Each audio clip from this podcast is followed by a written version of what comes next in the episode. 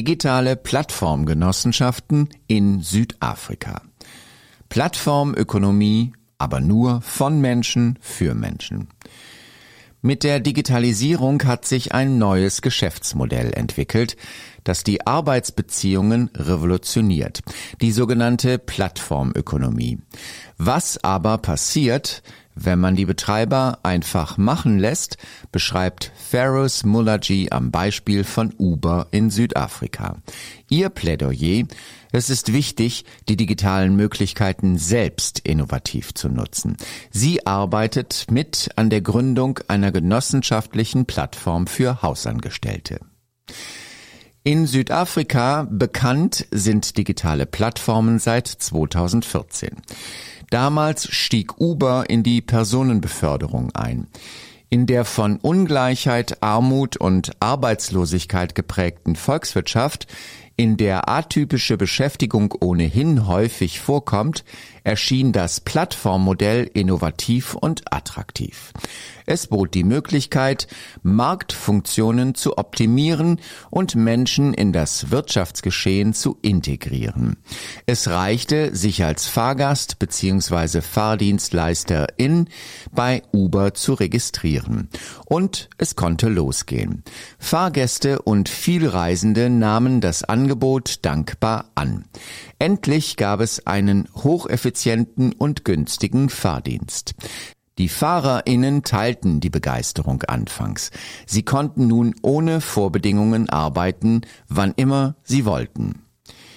Der Bericht Pathways to Digital Work aus dem Jahr 2019 verzeichnet für Südafrika 90 digitale Plattformen in unterschiedlichsten Branchen. Die Geschäftsmodelle setzen auf gering qualifizierte Arbeitskräfte und versprechen ihnen eine reale Chance auf ein Arbeitseinkommen. Vor allem bei einfachen Tätigkeiten im Transportwesen und in den Bereichen Nahrung und Lieferdienste finden sich entsprechend mehr und mehr Arbeitskräfte auf Plattformen wieder. Damit ist eine Ökonomie entstanden, die das eingangs beschriebene Muster der Ungleichheit in Gesellschaft und Wirtschaft noch stärker abbildet als die traditionelle. Sie bedient vorrangig die Nachfrage der wohlhabenden Schichten. Bei den geringer Qualifizierten, die sich neue Zugänge zur Arbeit erhofft haben, ist die Euphorie inzwischen gewichen. Denn die Plattformen haben sich als ambivalent erwiesen.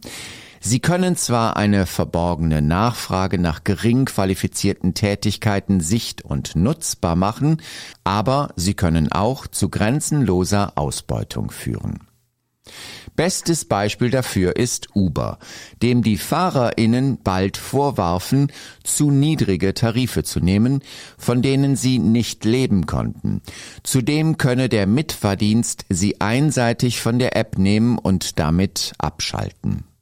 Im Jahr 2017 legten betroffene FahrerInnen bei der Paritätischen Schlichtungskommission CCMA Einspruch gegen solche Quasi-Kündigungen ein. Die CCMA, Commission for Conciliation, Mediation and Arbitration, ist in Südafrika den Arbeitsgerichten vorgeschaltet, um Streitigkeiten zwischen Arbeitnehmenden und Arbeitgebenden im Idealfall zu klären, bevor sie vor Gericht landen. Uber zog jedoch die Zuständigkeit der CCMA in Zweifel und forderte sie auf, zunächst zu prüfen, ob es sich bei Uber-Fahrenden überhaupt um abhängig Beschäftigte im Sinne des 1995 verabschiedeten Arbeitsgesetzes handle. Seither werden Gerichtsverfahren geführt und die Arbeitenden streiten unermüdlich für gute Arbeitsbedingungen und ihre Anerkennung als abhängig Beschäftigte. Das ist Prinzip. Der wirtschaftliche Erfolg der digitalen Plattformen beruht generell auf einem Modell, das die dort Arbeitenden als Werkvertragsnehmende einstuft und nicht als abhängig Beschäftigte. Neben Fahrdiensten wie eben Uber und Bolt agieren auch Plattformen aus anderen Branchen wie beispielsweise Sweep South und Domestly, bei den haushaltsnahen Dienstleistungen immer gleich.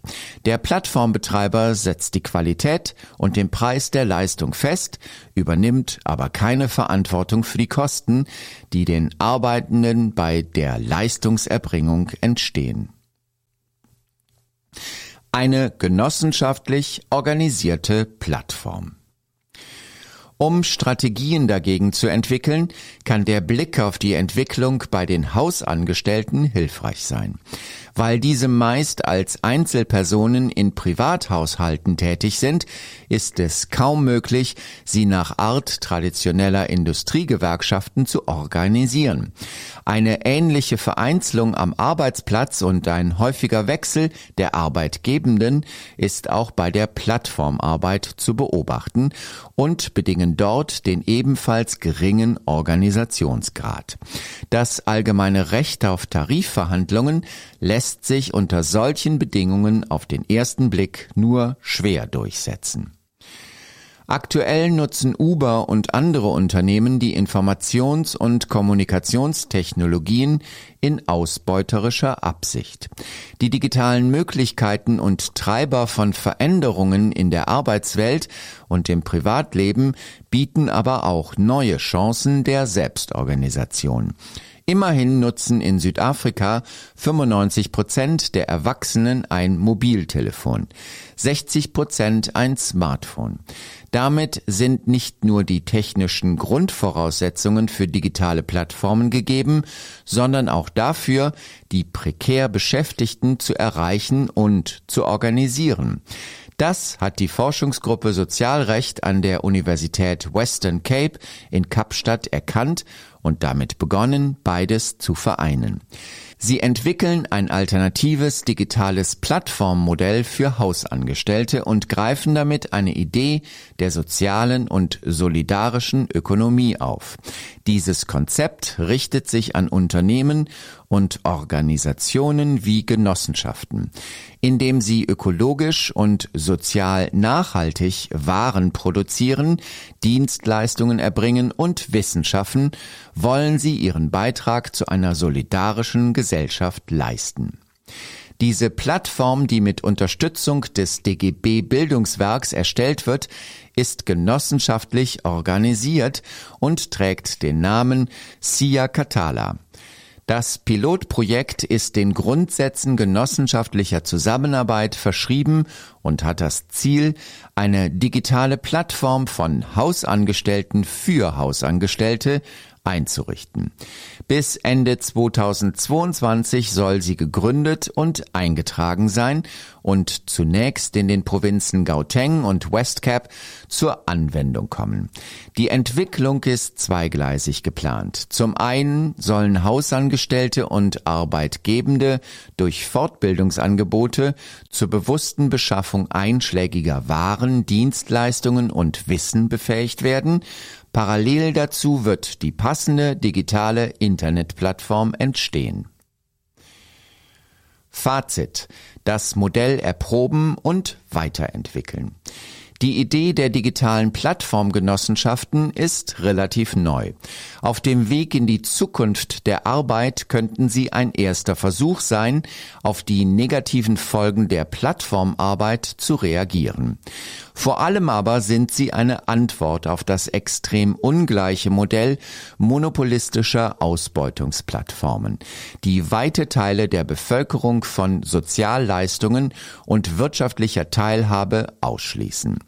Plattformgenossenschaften, die gemeinsam von unten errichtet und gestaltet werden, sind eine vielversprechende Alternative. Sie werfen ganz eigene Fragen und Probleme auf und sollten ohne Vorbehalte ausprobiert, angepasst und stetig weiterentwickelt werden. Das war ein Beitrag von Ferus Mullagy.